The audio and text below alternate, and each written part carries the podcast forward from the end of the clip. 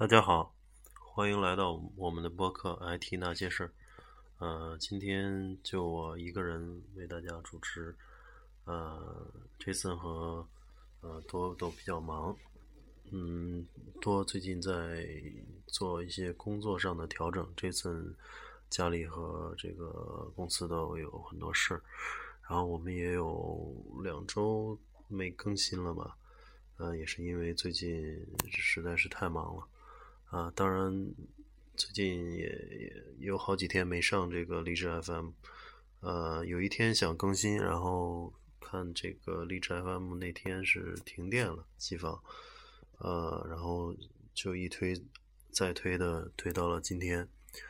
呃，今天是第三十五期，呃，我们聊聊刚过去的这个呃淘宝双十一吧。因为这个是呃最近一段时间的一个热点事件，呃，淘宝又有一个非常好的业绩，嗯，今年双十一当天，整个淘宝的这个销售额是九百一十二亿，呃，比去年又高了很多，呃，呃，去年是五百七十一亿。然后前年是三百五十亿，啊，大家都能看到这个增长的这种这种，呃，节奏还是非常快的，嗯，但是呢，马上又爆出一个这个呃负面的新闻，就是说据说是在呃事后统计，这里边有很大的水分。嗯，就是淘宝上为了应付这个活动，然后很多商家都采取了一些刷单或者是刷量的这种行为。呃，但是从淘宝的呃这个经营方来讲，他们并呃对这种事情并睁一只眼闭一只眼吧，毕毕竟是他的业绩，也是一个嗯从从营销角度来讲，呃大家都盯着这个。当天的业绩，所以，呃，屡创新高也是这个阿里巴巴集团希望看到的。嗯，据报道说是，嗯，事后统计，其中，呃，这个九百一十二亿里面，后面有，呃，退货的有五百七十四亿。呃，那我们就很简单，呃，把它相减，啊，九百一十二亿减去五百七十四亿。呃，真实的这个交易量大约就是三百三十八亿，啊，这样子的话，其实，呃，这个数字并不是太好看，因为，呃，二零一四年是五百七十一亿，然后一三年是三百五十亿，呃，今年如果真实交易是三百三十八亿的话，那还不如二零一三年的三百五十亿，嗯，我想之前的数字可能，嗯，相对的更。准确一些，因为从这个双十一的这个购物节刚开始的这个呃头一两年，我相信可能还呃不是一个这种太利益驱动的，或者说是呃有这么强烈的这种刷单的这种意愿，嗯，所以嗯今年其实从整体来讲，呃。大家也知道，中国的这个经济还是一一个下行的压力很大，就一直在往下走。然后，这个各方经济学家预计到明年的这个年中，可能才能嗯探底回升。所以，这个交易量一直呃在双十一之前，我就在估计是不是会呃低于往年，但是呃又冲出这么一个高这么高一个量。啊，其中呢又有这么大的水分，我觉得这个就很容易理解了。嗯，这个，嗯，说实话，就是从淘宝来讲，它这种双十一，呃，购购物节，然后今年甚至还搞了一个双十一的这个晚会，请了很多明星，所以对他来说，这个当日的这个营呃双十一当天的这个交易量来说，对他来说是一个全年的一个呃最大的重头戏，然后也是他全年的呃营销手段的一个一台大戏吧，所以他肯定是只能进不能退，呃，在这个方面，嗯，其实也挺呃挺挺难做的，也可以理解吧，嗯，但是。从今年的这个双十一的状况来看，嗯，我觉得有几个问题吧。嗯，第一个，嗯，我们看一下数据，就是，嗯，这个双十一，嗯，当天那个淘宝最高的这个同时在线人数是。四千五百万人，这这个非常可怕啊！就是同时在线，可能在十二点一过，然后冲上这个网站去，呃，去把购物车里去清空买单的人非常多，嗯，然后呢，导致了他的呃淘宝的这个呃支付系统的这种呃压力非常大，所以很多用户都发现这个淘宝的手机端、移动端。呃，页面刷新不出来的这种情况，呃，然后这个同样，京东当天晚上也出现了非常大的问题，啊，因为当天我也是在一直等到了这个十二点以后，嗯，在观察这些东西，呃，倒并没有去买东西，我主要是在关心这个谁家的这个技术架构更强一些，能够抵御，能够扛得住这么多用户的这个同时的这个。呃，上线，嗯，同时的交易，所以呃，很不幸，当天晚上，京东出现了一大一系列的问题，呃，有这个无法，呃，无法买单啊，呃，然后购物车被清空了啊，这一系列的事情，像购物车被清空这种事情，可能就是它，呃，session 的这种用户绘画的管理，呃，在服务器上可能出现了一些。呃，问题呃，无论是这个性能问题啊也好，还是一些呃负载太大宕机也有可能，所以呃，京东呃当天我有朋友在京东也是呃彻夜未眠啊，他们基本上这个所有工程师都在加班，呃去来做这个活动，非常辛苦。嗯，淘宝也是，淘宝大概有十分钟左右的这个手机刷不开页面，但是后续呃还是还是扛住了，所以总体大家评价来讲，就是淘宝的这个在技术上的这个积累还是会深厚一些，而且淘宝在呃阿里在这个呃云云计算方面还是投入的比较多。嗯，他应该呃在自己的阿里云上有更多的这个资源，能够去呃临时的去调用，然后去来抵御它的这个峰值来临。呃，但京东可能在这方面会会稍微差一些。嗯，我在想，其实双十一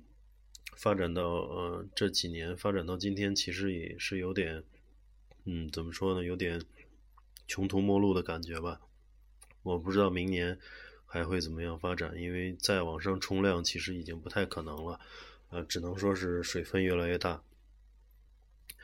嗯，而且这个双十一这样做做大活动的这种呃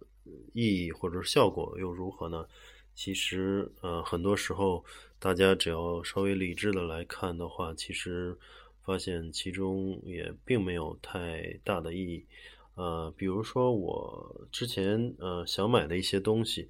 呃，也专门去在双十一当天去看了一下，呃，大部分东西都并没有便宜，呃，价格甚至就没有变动，只有一个呃七千多的一个东西，呃，一个电子设备吧，呃，当天便宜了两百块钱，其实我觉得。啊，七千多的东西便宜两百，然后嗯，倒也没有太多的这个呃影响吧。我觉得不，至少对我来讲不会说是影响我的这个购物决策。然后还有一个问题就是，呃，当天因为这个快递，呃，因为这个下单太多，然后造会造成这个快递非常慢。就是大家也都发现这几天双十一下单的东西，呃，到货都非常慢。京东甚至都会，呃，在两呃，京东可能当天到，或者第二天到的，有的都会拖两三天。然后淘宝的可能就要更依赖于这个快递公司了。呃，这个快递公司的这种呃，它的这个这个应应付这个峰值的能力，呃，并不会像这些互联网公司这么强。因为互联网公司，呃，峰值高了的话，我可以临时调用几千甚至上万台机器来呃来服务，同时服务。啊，而且这个是很容易去，也不是说很容易，就是很，呃，花一定的时间准备是可以去，呃，可以把这些，呃，机器准备出来的，然后把应用部署起来的。但是对于这个，呃，快递团队来讲，快递公司来讲，它并不可能在双十一下招聘多多少多少万人啊，多少多少，呃，调用多少多少台车来去。呃，提高自己的这种呃运输能力或者是配送能力，呃，所以它处理峰值呃可能会落后于互联网企业的这个发展，嗯，然后我觉得这个也是体验比较差了，呃，发展到最后呢，我就觉得可能双十一是又像一个类似于呃国庆黄金周这样的一个感觉，因为大家会慢慢的发现。呃，这个可能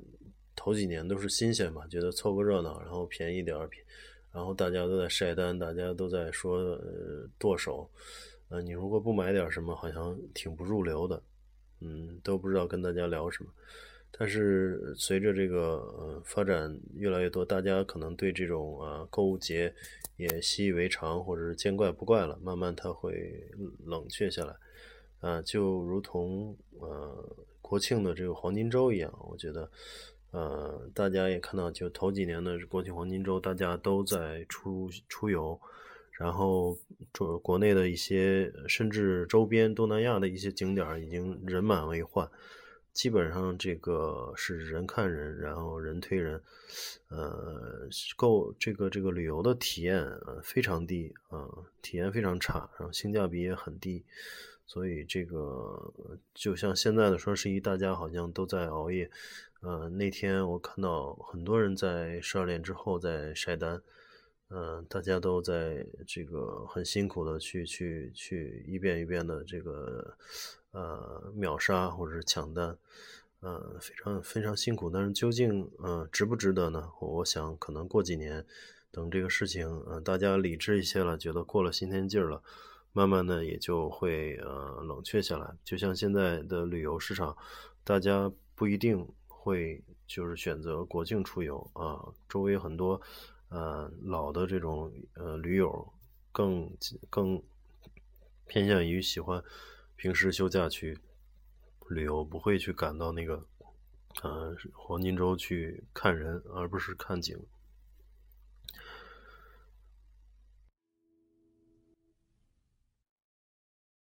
嗯，还有一件事就是最近怎么说呢？最近这个马云又摊上了一点事儿啊，我觉得这个事儿，呃，也顺带的可以说一说。嗯，就是，呃，大家也都知道，这个淘宝一直是这个，嗯，怎么说，假货的一个聚集地吧？有很多这个比较就是比较著名的品牌就在上面都有一些。呃，仿品啊，超 A 货啊之类的一些东西。然后最近呢，就有一件事，就是那个呃，奢侈品牌 GUCCI，呃，在这个美国曼哈顿呃法院起诉了这个淘宝，说他为售假提供平台提供各种嗯配套服务。然后嗯，这个呃，马云呢？这个站出来说这句话，我觉得嗯，挺挺，呃，不知道他怎么想的，觉得挺没意思。他是这句话，呃，是这样说的，就是说，呃，我宁愿我宁可输掉这场官司，宁可赔钱，但我们会赢得尊严和尊重。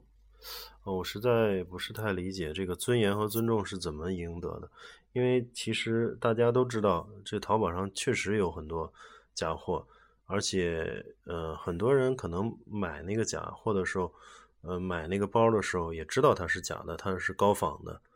呃，所以也投诉率并不是非常高。呃，其实大家的也都明白，一个国际的这个奢侈品牌，上万的包，怎么可能花几百块钱甚至一两千能买到呢？所以，这个有的人可能花呃几百块钱买了一个 GUCCI 的包，或是 LV 的包，回来竟然还要投诉这个商家，我觉得这个就是有点这个有点怎么说呢？嗯，自 自不量力的感觉吧，我觉得。那但是从淘宝这个经营来说，呃，售假肯定是它不对，不管是呃这个店家售假也好，你必定毕竟是这个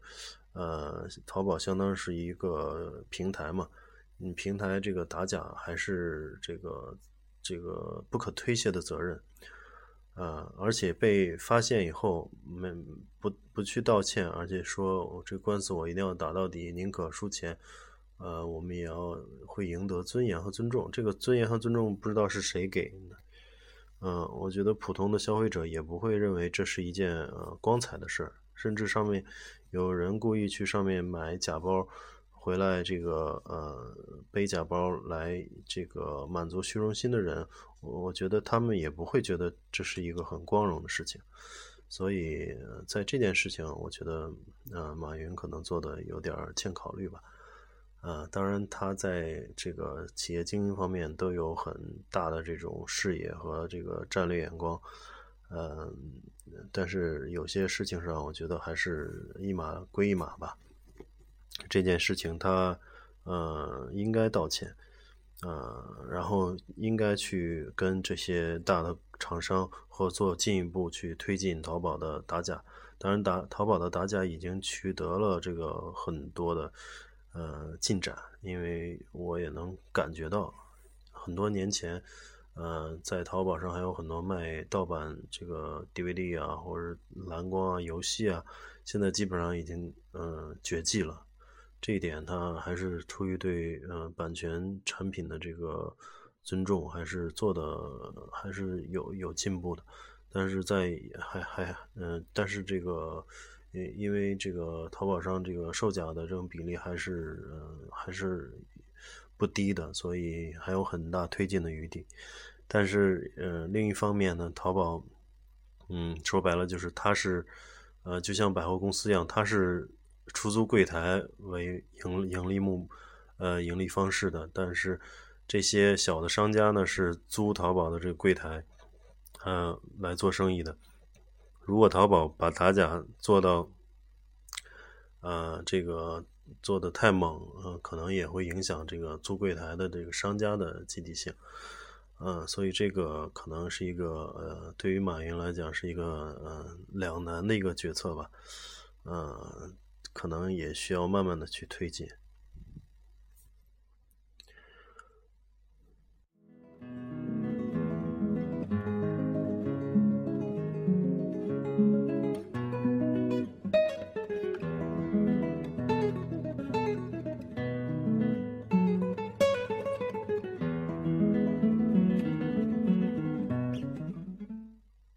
然后说到阿里集团，说到马云啊，就是最近还有一个，也是前一段的事了，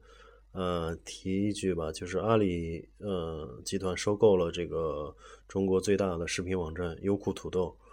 呃，古永古永锵先生作为这个优酷土豆的 CEO，然后还将继续出任这个 CEO，只不过是股份被这个马云买走了。然后我看了一下，我专门看了一下这个交易的这个情况细节。呃，这笔交易，淘阿里花了四十五亿美元左右，所以这个价钱应该说是，呃，对于优酷土豆来讲，这个呃退出的还算是非常完美的。因为作为一个视频网站来讲，在中国，呃，这个竞争激越来越激烈。呃，然后能够这个有有市场有高的估值，然后呃能够这个很正很顺利的套现的这种时机也很重要。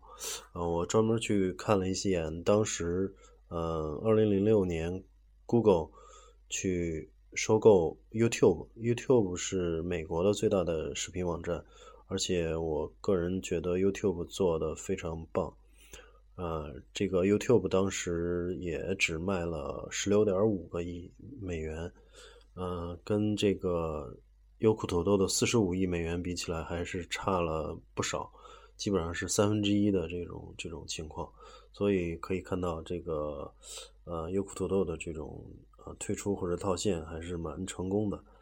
然后对于阿里来讲，也是一个双赢吧。阿里在之前在这个视频网站上面并没有布局，然后现在出手把中国最大的视频网站收收入囊中，可以说是，啊，对他来讲是在视频行业的视频这个这个产业的一个一个很大的一个呃战略的投资，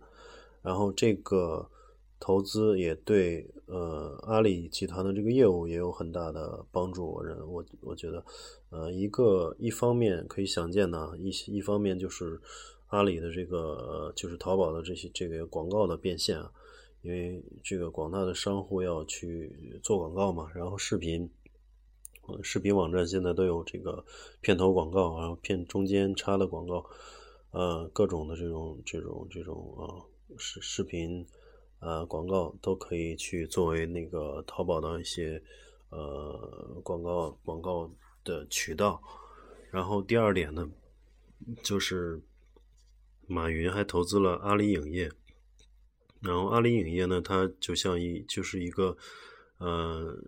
民营的电影公司嘛，它会做一些电影投资一些电影制作。然后有了有了这个优酷土豆之后呢。呃，阿里影业去出品的一些这个呃电影呢，就可以在呃优酷土豆这个视频网站上去发布，然后去进行，甚至对会会员进行收费，啊，这样就能够把这个阿里的这个电影的产业链给打通，就是呃自产自销啊，这个对他来说也是一个很重要的这种战略的一步吧。呃，大家也看到，就是国内的现在视频网站，嗯，也都被几个巨头去垄断嘛。呃，一个是百度的爱奇艺，然后现在包括阿里的这个优酷土豆，然后腾讯视频虽然这个起步比较晚，但是接住了这个呃独占的这种垄断资源，包括微信啊这种出口端。呃，而且微信里嵌入的视频必须上传到腾讯视频，所以他这一招就呃拿到了很多的这种这种视频资源。呃，腾讯视频也是后来居上，现在是呃很快就排到了第四名，国内视频网站的第四名。然后还有搜狐视频，搜狐视频是以这种正版电视剧啊，还有正版美剧为这个主打的，还有自己的这个创作团队。嗯，现在。嗯，应该说是国内的这个视频网站，包括乐视啊，这些视频网站的竞争还是非常激烈的，而且现在也都在呃自己自制一些节目，啊，不断的从这个视视频这个发布渠道，呃，然后向上拓展到一些呃内容的这种制作，呃，也就是所谓的这个 IP，呃，intellectual property，就说这个呃。呃，自己有自己的这个呃产权的一些影视作品吧，嗯，所以这块儿呃应该说是嗯看这个阿里怎么样去把优酷土豆利用好，我觉得还可能还是一个非常重要的投资，否则在 BAT 里面它缺了这一大块，可能将来也也会是一个软肋。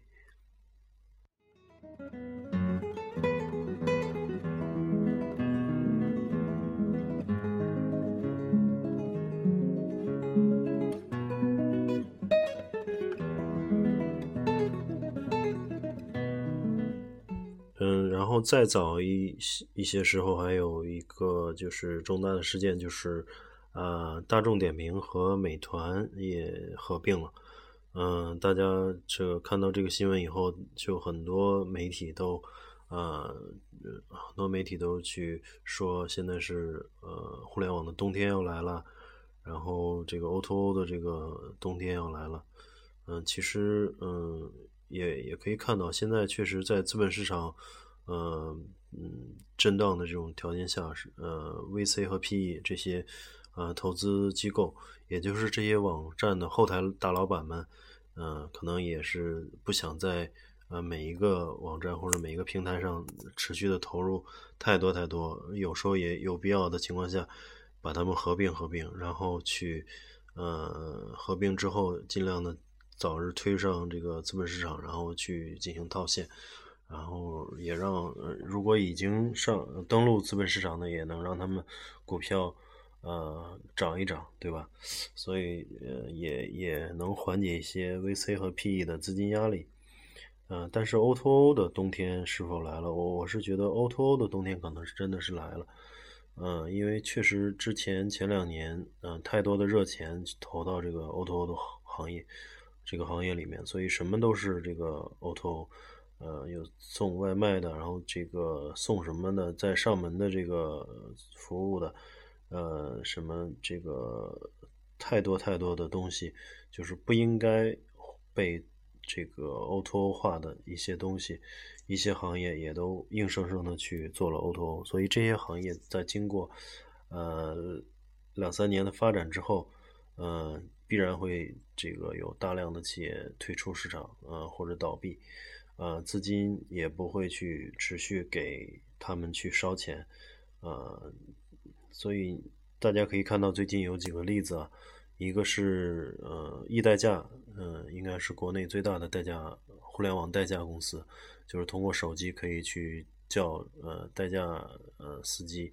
呃，然后去帮你，比如你参加饭局了，可以帮你开车回家，嗯，这个市场是很大，然后但是呢，这个由于前几年的一代价的这种嗯爆发性增长吧。然后也也在，呃，某这个非常呃怎么说无节制的招聘吧，然后导致最近进行了一个裁员和大量的裁员，所以这个都是呃 O2O 的一个一个悲剧吧。嗯，还有一个像嗯上门洗车的这个行业啊，嗯，这个前几年也很火，就是街上经常能看到那个小三轮车上面写着扫码就上门洗车。然后这这今年下半年基本上都死掉了，呃，这个我觉得一开始出来，呃，就不是特别看好，因为从洗车了这个行业来讲，单笔的这种订单是这个金额本身就非常小，啊，一般在呃路边的洗这个洗车店，十五到二十块钱也基本上能洗一次车了，但是需要如果要用人来去。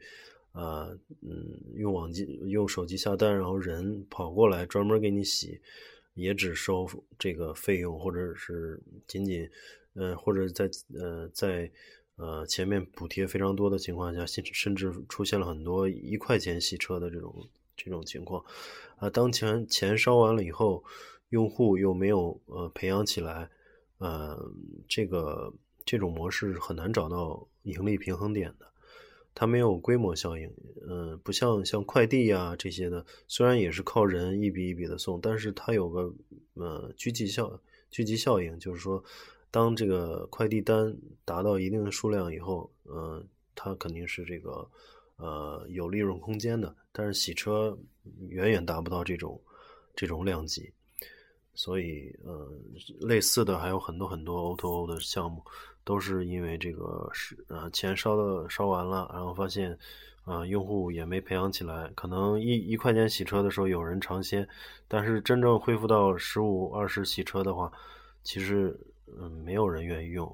而且就算有人愿意用，你也没有什么利润空间，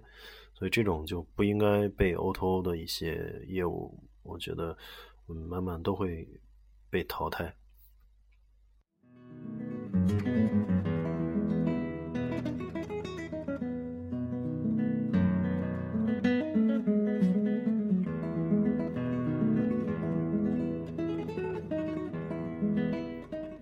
嗯，最后跟大家这个呃分享一下，最近有几个呃比较受广受关注的这个电子设备上市了，一个是这个 iPad Pro，呃，也就是比那个现在的 iPad 更大的，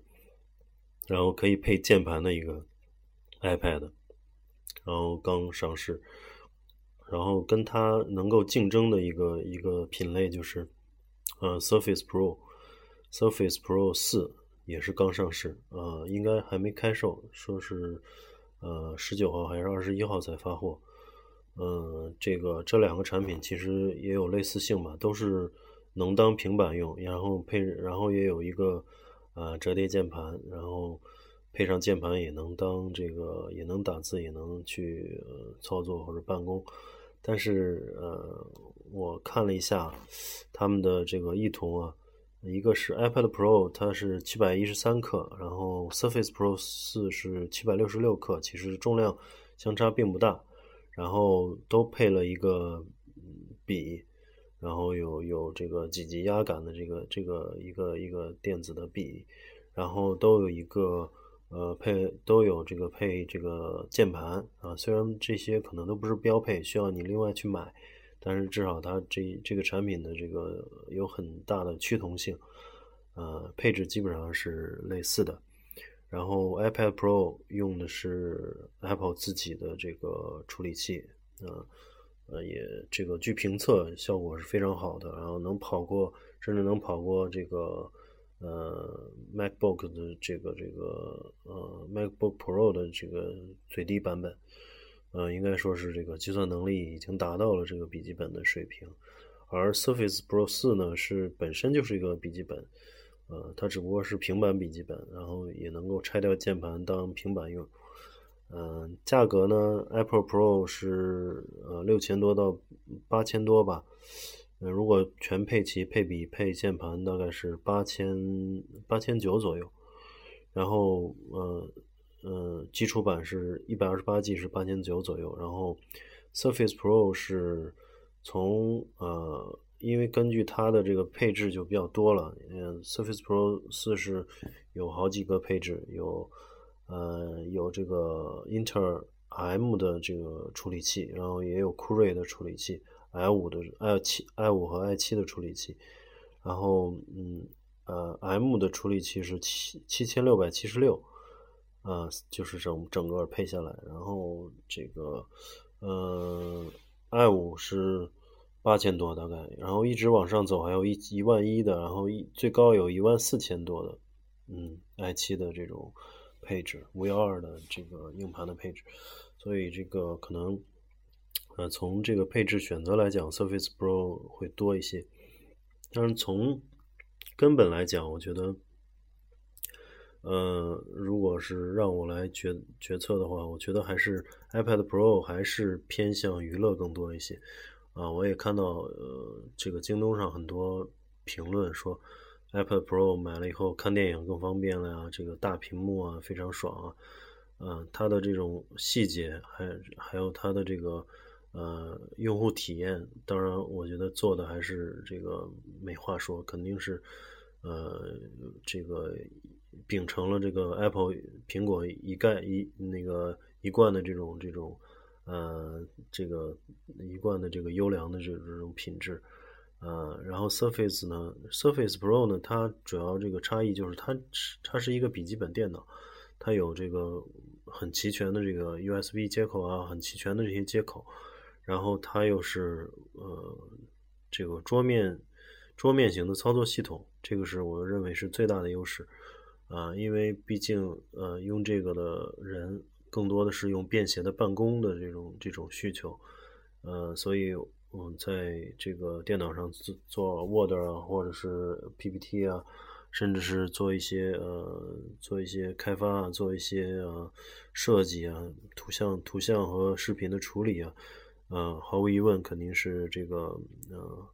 呃，笔记本这个操作系统，呃，桌面操作系统更好一些，而 iPad Pro 它配置的还是 iOS 系统，也就是跟 iPad 同样的操作系统。iPad iOS 这个，嗯，毕竟它还是有很多这个达不到的地方，就是它并没有像这个桌面系统有那么多的软件支持，呃，包括一些呃图像、视频处理啊，甚至呃编程啊、开发工具啊，包括这个呃数据库啊，就是很多需要这个专业人员需要的东西，它可能都很难达到。所以，呃，我觉我不知道这个 iPad Pro 将来发展会不会。呃，慢慢的去抛弃掉这个 iOS，然后直接上到它的 macOS。嗯，如果是能够上到这个桌面的操作系统，那么他们可以说是站在一个同样的一个起跑线上去竞争。啊，现在来讲，呃，这个 Surface Pro 还是要稍微，呃，这个性价比要高一些。我个人认为，如果作为办公来用的话。呃，我建议还是用 Surface Pro。嗯，它呃，如果是将来 iPad Pro 支持了这个呃桌面系统，那么、把它做成双系统，比如说 macOS 和 Win 七或者 Win Win Win 八呃 Win 十呃，那么这个 iPad Pro 显然就具有很强大的市场竞争力了。嗯，我是这样认为的。